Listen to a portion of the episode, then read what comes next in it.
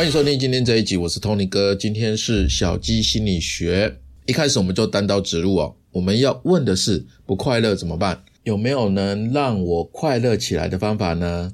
如果有一个人说我永远都快乐不起来了，我会说你骗人。再怎么不快乐的人哦，如果你乐透中一千万、中一亿，你肯定就会快乐起来。哈，不过中乐透当然不是那么容易的事情嘛。它不是一个实际的有效方法，不过它的确有它的道理哦，那就是人的情绪跟意识啊，是可以透过外在刻意的刺激去进行改变的，因为人是有生命的啊，人本来就是会改变的哦。所以，首先我们问一个问题哦，按照刚刚所说的中乐透，那就是得到钱嘛，一大笔钱，那金钱可以买来幸福吗？可以哦，但是不持久。那一般人对于这个问题的回答，大多是说：诶，许多有钱人有钱，但是过得不幸福啊。但是如果有钱跟幸福叫我选，我一定先选钱再说，哈，对不对？呃，我自己也会这样选啊。可是钱当然能够带来幸福，但它不会绝对等于幸福。只靠外在的物质金钱这种东西啊，我们感受到的只是短暂的刺激。这跟我们的大脑有关系啊，因为。人类呢是为了适应新的环境变化啊，我们的心理保护机制啊有一个叫做享乐适应的一个机制。这个机制呢，简单说是为了让我们的内心保持一个稳定，啊，不会一直长时间让自己处在一个好或坏的极端。那所以我们天生就会自动调整心理状态，去快点适应新的变化。比如说，我们会因为领到奖金，然后开心一个礼拜啊，但是不会开心一整年，对不对？我们做了一件好事，获得了别人的赞美，你会开心好几天，但是这个开心的程度啊，会随着时间而递减。所以，如果你说要让一个人由内而外真正的快乐起来的话，还是要按照我今天接下来要说的方法了。不过呢，第一个。事在人为，我觉得最需要调整的、最重要的还是在心态。不管你觉得如何哈，不管你不快乐的原因是什么，可能是老板一直在刁难你啊，或者是失恋了啊，或者是存不到钱哦，身体有病痛，或者是家庭问题呀、人际关系的问题等等等等等的。我希望你能够觉得得到快乐、幸福就是这么简单。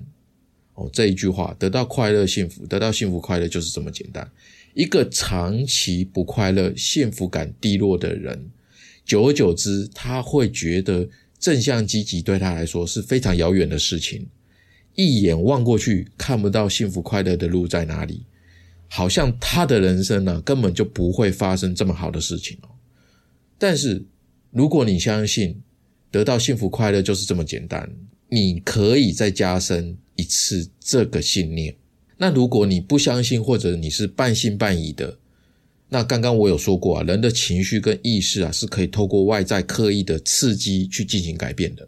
你要做的第一件事情就是将得到幸福快乐就是这么简单的这一个信念，这句话这一个信念刻在自己的大脑当中，就像哆啦 A 梦的记忆吐司一样，就吃了这片吐司。把这句话背起来，经常拿出来念，直到变成你的口头禅一样就对了。刚开始肯定不习惯啊，刻意念也会觉得好像很别扭，甚至你会想排斥啊。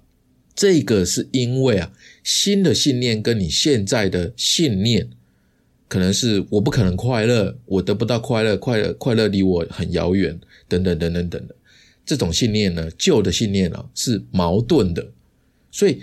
当你有这种不可能或怀疑的这种负面感觉的时候，请记住哦，这个是你大脑中旧的信念在排斥，因为他不想被取代啊，他不想要被淘汰嘛，所以他正在极力的抵抗这件事情，抵抗你的新的信念。所以不是你的本体得不到，哦，那是一种正常的应激过程哦，坚持一阵子。你不需要去想得到幸福快乐就是这么简单，这句话到底是真是假？你只要重复这句话就对了。你的潜意识呢，自动会运作，它会在生活当中暗示你去朝这句话走，去朝这个方向去生活。这第一步啊，比什么都重要。对我来讲哦，我自己真的是这样。我做生意压力是很大的，虽然我有目标，我有 know how，我有团队一起打拼，但这条路啊还是很孤独的。它不像上班一样哦，就是哦，我把事情做好，我就有薪水领，这是不一样的。所以我每天必须要心理建设，我必须要刻意的告诉自己，我相信我可以，我知道，哦，这是非常重要的心理建设。看起来好像没什么，你就每天早起可能念着三句话之类的，可是啊，就这短短的一个事情，就能够一天一天的支持着自己。同样的道理，同样的用法，只是今天是用在获得快乐而已。哦，这是不同信念。哦，所以这是第一步非常重要的。那第二步就是实做啦。正向心理学的先驱啊，马丁·塞利格曼，他在二零一一年提出了一个 PERMA 幸福二点零幸福五元素的一个理论哦。他把幸福分解成五大元素，分别是哪几个呢？就是开头这几个 PERMA，我一个一个讲哦。P 就是正向情绪，你感受过快乐吗？愉悦吗？开心吗？哦，有没有体验过平静的心情？哦，用更乐观的角度去看世界啊，去找出你的小确幸，这是第一个正向情绪。第二个呢，就是投入，积极的投入。你有没有曾经很投入去完成一件事情哦？在你的工作的时候，或者是兴趣的时候，可以的话哦，你可以选择对于自己的能力呢有一点点的挑战，但是又不会超过能力范围的事情，然后去全心的投入它。这个是积极投入，这是一。再来是 R，R 是人际关系。你曾经有过很好的人际关系吗？你现在有没有呢？然后你可以试着去联络很久没见面的朋友，或者是写一封小卡片去感谢你想要感谢的人。你可以亲自交给他，或者是放在他的桌上，或寄给他都可以。再来是意义、意义感。你曾经做过有意义的事情吗？找一件对别人有意义的事情去做哦，你就会有意想不到的发现哦。然后再来是 A 哦，成就感，不论大小，嗯，有时候成就感不一定来自于结果啦，而是来自于你在这个事情的过程当中的一些成长经验。那关于这一个幸福二点零的幸福五元素啊，它有一本书你可以去看，文字版呢会有连结。那今天呢，不是来介绍这本书，而是接下来的方法是我在这五个基础上面的一些经验，你可以把它当成一套幸福模组来看。那你听完之后啊，未必全部都要照做，你就当一个参考，去找到适合自己的方法就好了。那希望这个幸福模组呢，可以帮助你消除对生活的消极无力啊，然后重新找回对生活的热情跟动力，那自然呢，你就会快乐起来了。那这是呃幸福模组。那幸福模组呢，总共有五个很重要的方法。第一个呢是多给大脑情绪养分。其实呢，这个跟刚刚第一步刻意改变信念哦，其实差不多。这个就是有意识的去控制我们的大脑，去感受，去找记忆中发生的一个美好的瞬间，然后再沉浸在这个当中里面去感受。那我们的潜意识啊，其实。都可以记得每天发生的事情哦，只是说我们表层意识啊，平常会忽略，因为那些东西可能不太重要，就会自动忽略嘛。不然我们大脑会消耗太多的能量，对不对？所以通过给大脑情绪养分，我们就可以锻炼大脑对于积极情绪的一个敏感性，让他更容易发现生活当中一些美好的一个瞬间哦。那实际的做法怎么做呢？呃，拿到现在来讲的话，就是你可以去拍照啊，去发 FB 或 IG 的贴文啊，可能是你走在路上发现的很有趣的一个一个一个景象哈，可能是一个天气很好，有云啊，或者是路边的猫啊，或者是怎么样的，或者喝到好咖啡，听到一个很好笑的笑话，或者是看到很搞笑的影片哦，一首很好听的歌，或者是别人拍的一个旅游的照片，或者是别人很感动的贴文。那生活当中各种会心一笑的事情，就是那种非常小、非常小、非常琐碎的，你就把它马上的记录下来，然后再加一个一个 hashtag 一个标签，可能是今天开心的事，就多一个这个标签。那你就是每天就这样记录，每天回家你就翻一下，你今天到底记录了哪些会让你感觉不错的这些事情哦。当然，有些东西不单只是转分享啊，就是你可以在分享的当下可以加个短文字，就是一点点你的感想，或者是你今天跑完步了哦，你可以加，你可以自拍，然后加一个小小的一句话。呃，比如说疲劳跟汗水一扫而空哦，就这么简单。或者是你读到一段文字哦，心有所感，那除了转发之外哦，你就加上自己的一个短短的想法。我自己在 FB 经常这样做啊，我的 FB 很少去分享做生意要怎么样怎么样的一些知识啊，而是我都在分享一些随机看到的有趣的任何东西。我的版呢，都是留着一些可以让我开心的事情哦，它是用来这样子做的。那这些东西记录下来啊，汇总起来，它就是一个能量仓库的概念。当你不快乐的时候啊，你就拿出来翻一翻，让自己回忆当时你在做这个记录，找到这个东西的感受跟心情。那一方面呢，它可以再为你提供一个好的情绪啊，然后让你得到一些疗愈。那另外一方面呢，它可以提升你对好情绪的敏感性哦。这样的话，可以让你在生活当中可以更倾向去注意幸福的瞬间哦。你的潜意识呢，会告诉你你应该更注意这些事情，那你就去关注它、留意它啊。最后呢，你就可以让大脑更喜欢这种情绪养分。大脑是你想让它变成什么，就要多喂给它什么，因为你主宰着大脑，而不是大脑来主宰你。所以第一个就是情绪养分很重要。那第二个呢，是设定支线任务。无忧无虑是快乐吗？是，但不是唯一哦。因为无忧无虑也会有无聊的压力跟焦虑。人是有生命的，不会静止不变，所以从生到死，基本上都需要一定的刺激跟挑战哦。当然不是叫你去做什么大冒险啊，就是一定的每个人不一样的刺激跟挑战嘛。长时间停留在一个状态里面啊，它是违反规律的，因为你很容易导致。对周围的一切都会感到啊，我腻了，无聊了。然后你对腻了、无聊了，会去感到不快乐。如果你觉得生活没有变化，那你就可以试着去设定一些小小的目标，做一点点有一点难的事情。这个有点像打电动一样哦。除了要解开主线任务之外，我们通常这个游戏里面呢，还会有一些解不解都没有差的支线任务。但是如果你去解这个支线的话，你就会得到一些奖励跟回馈，同时呢，它又不会很难。那支线任务到底怎么设呢？回到现实来讲哦，它有几个条件。第一个就是你要有兴趣的事情，或者至少你不讨厌的事情。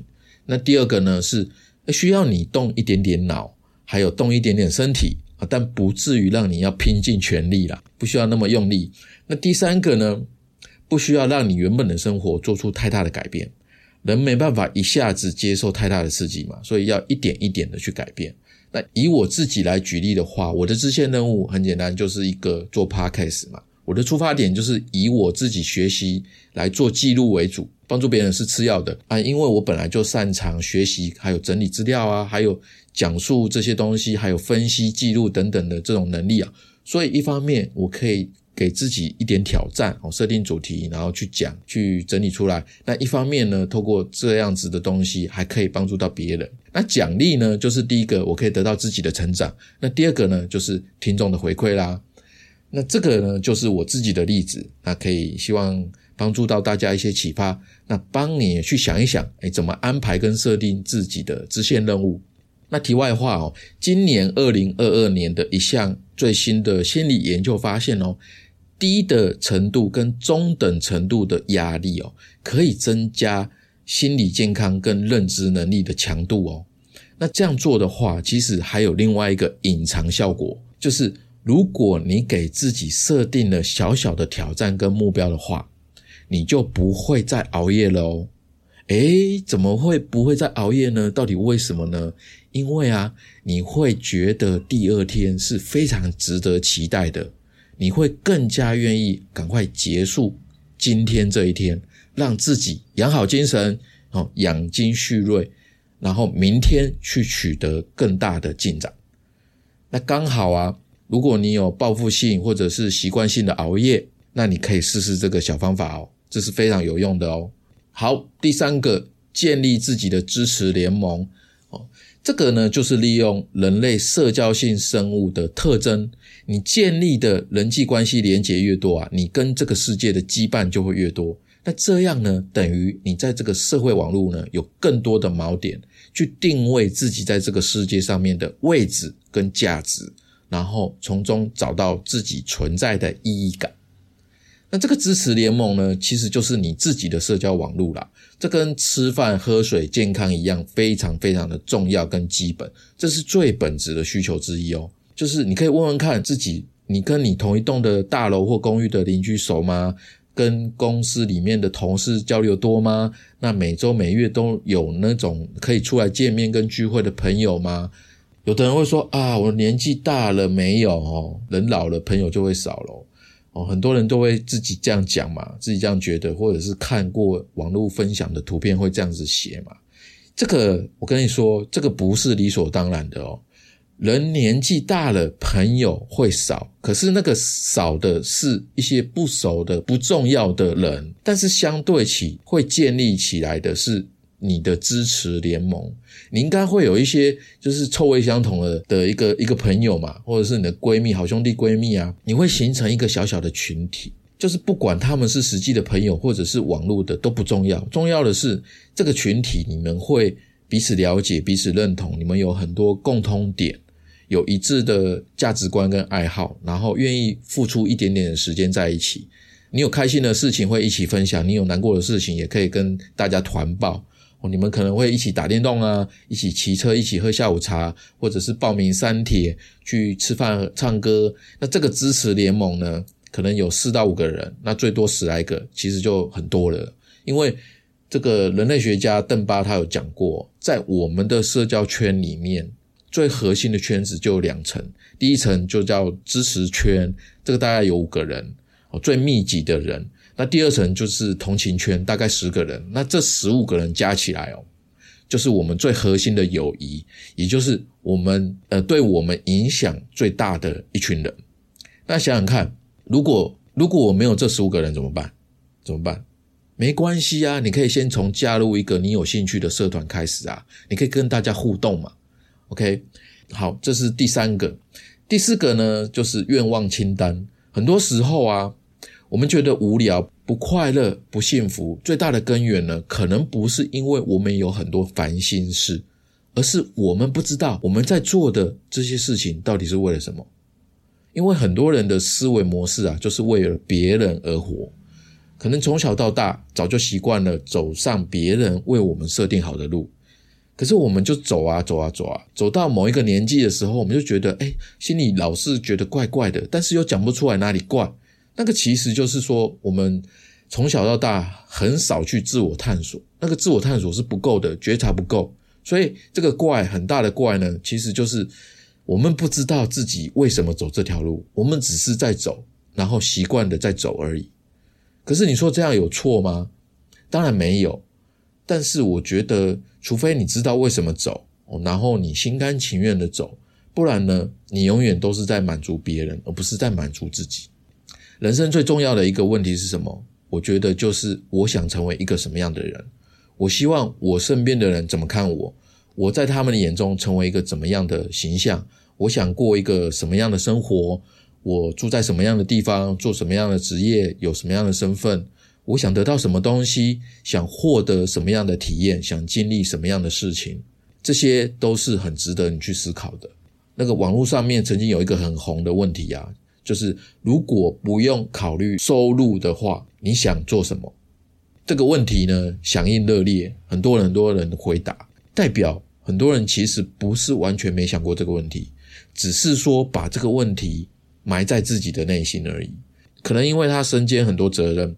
或者因为现实，我们没办法百分之百去实现我们想要的生活，没错。但是，但是我们可不可以慢慢的来，慢慢的来？我们可不可以用一个 checklist，缓慢的去朝这个目标前进？我可以吧？我就偷偷的一步一步啊，一阶一阶的走啊，我可以把时间拉长啊。譬如说，最多人想要说想要开一家属于自己的咖啡店啊、花店啊、什么什么店之类的。我这里打个岔，这个真的很妙，不知道为什么人类这么喜欢开店。就就连我自己哦，年轻的时候，大概二三十岁的时候，也开过黑胶唱片店哦。哦，这是题外话。好，回来就是就以开店来讲，可能我们现在没办法真的开店，因为我们可能因为刚才讲的责任啊，或者是一些现实的关系啊。但是我们可以做一个 checklist 啊，我们可不可以先学习开店需要了解什么样的事情呢？哦，你开店需要多少资金？哦，你的会计会不会？哦。然后怎么下单，怎么批货，怎么整理店务等等的，所以这第四个愿望清单它也是很重要的。用一个 checklist，花一点时间去思考，我想要什么，我想做什么，然后把它写到一张愿望清单上面，这个更容易做到吧？是吧？而且啊，这个清单是可以更新的哦，因为你去做的时候，你会发现你之前没想到的事情，然后。你就去更新，你就去做，然后你就会慢慢慢慢跟你的最终的愿望会更近一点，对不对？有什么事情我现在可以去做？我有什么新发现、新的学习？哦，我可以去定期的复盘，去更新这个 checklist 的资讯，对不对？我把时间拉长，把这个目标变成一个长期的目标，慢慢做，一点一点的偷偷用零碎的时间去做，你就可以慢慢慢慢把那种快乐找回来。因为那是一种掌握的感觉。好，第五个，我今天讲很快啊，没关系，大家可以去看文字版，然后慢慢慢慢的去吸收、去消化。好，第五个，确认自己的能力边界，这个跟巩固自己的自信心很有关系哦。真正的自信心是什么呢？我打个最简单的比喻哦，就是有八十分的能力去做八十五分的事情，有五十分的能力去做五十五分的事情。有时候不快乐是在于你高估或低估了自己的能力，你让自己去失败。哦，你六十分想做到一百分，那这个拿高分的不快乐风险就会大大的增加，对不对？其实有时候不快乐是来自于这个。那实作上，我怎么样去把这个自信心掌握回来呢？哦，就是确认自己的能力边界到底在哪里，你去给自己定一个周期。可能是每周或者是每月啊，不必每天哦，那太有压力了。你就去定期的回顾自己做过的一些事情，就是一个复盘的动作哦。你得到什么样的回馈，去做一个总结哦。可能就是以下这几个问题啊：我得到过哪些赞赏啊？我打哪些肯定啊？跟羡慕啊？哪些让别人觉得我很优秀的？我克服过哪些困难的事情？哪些经验很值得一讲？然后什么事情会让我觉得如一？如鱼得水，然后我很乐在其中，就算没有回报也没有关系。哦，每次遇到什么问题，我一遇到就想放弃的。我有没有什么角色或者任务是我一遇到就想要逃避的？有没有哪些错误我很容易犯？就算我刻意注意了，我还是会不小心。哦，这几个问题基本上就已经可以确立你目前的能力边界在哪里了。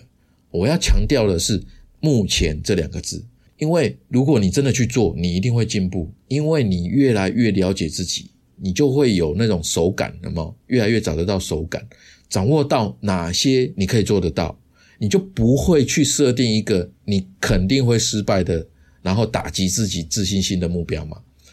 因为你很掌握自己到底能力在哪里啊，这很简单啊，就是这很简单的道理。所以这样你的自信心是不是就能够一步一步的找回来？啊，自然你有自信了，你快乐就可以找回来，你就会发现，哎，你的生活其实很有机会焕然一新哦。其实也已经在焕然一新的啦。哦，今天讲很快，就是好，今天呢，就是这五个实做的方法给大家参考。人的心理哦，有三大块，就是认知行为，还有连接这两个认知行为的情绪。我们先在我们的认知上面去刻上。得到幸福快乐就是这么简单的这一句这句话这个信念，然后在行为上面呢，去刻意做刚刚分享的五个实做方法哦。当然大家可以举一反三哦，这样的话你在认知跟行为的反复之中，情绪呢就会得到转换。OK，你自然就会快乐起来，八九不离十的。OK，可是啊。还是有的人可能会说：“啊，我就是动不起来，怎么办呢？我自己做不到啊。”好，没有关系，动不起来，但是花钱还是可以买到快乐的，这你总做得到吧？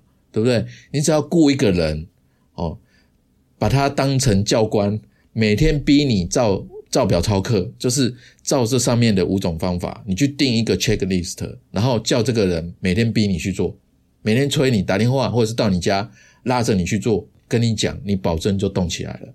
我没开玩笑，你知道花钱快乐一样还是可以买得到的。你说这样会更快乐吗？这样不是被逼，应该不会快乐吧？我跟你讲，你可以试试。你可以试试，搞不好你还会发现自己有 M 体质，然后你会很开心哦。你终于找到自己真正的自我了。OK，好，今天呢，我们这一集很不啰嗦，就是完全实战的方法，就是我们把心理学。融入到我们的生活，然后加上我自己实做的经验，分享给大家，整理给大家。这是今天这一集，这是我自己的笔记，分享给你。如果你喜欢，请记得帮我在 Podcast 呃留五颗星评价。那也欢迎跟我留言你的心得，也欢迎你赞助我。五十块一杯下午茶，你的任何一种支持都是我持续创作的动力。如果你的工作、职涯或者人生需要解惑、需要解决，来找我，我们随时可以来找，然后来随时都可以来找我。我们今天就到这边，下周三晚上七点，小伙伴们不要错过喽，拜拜，再见。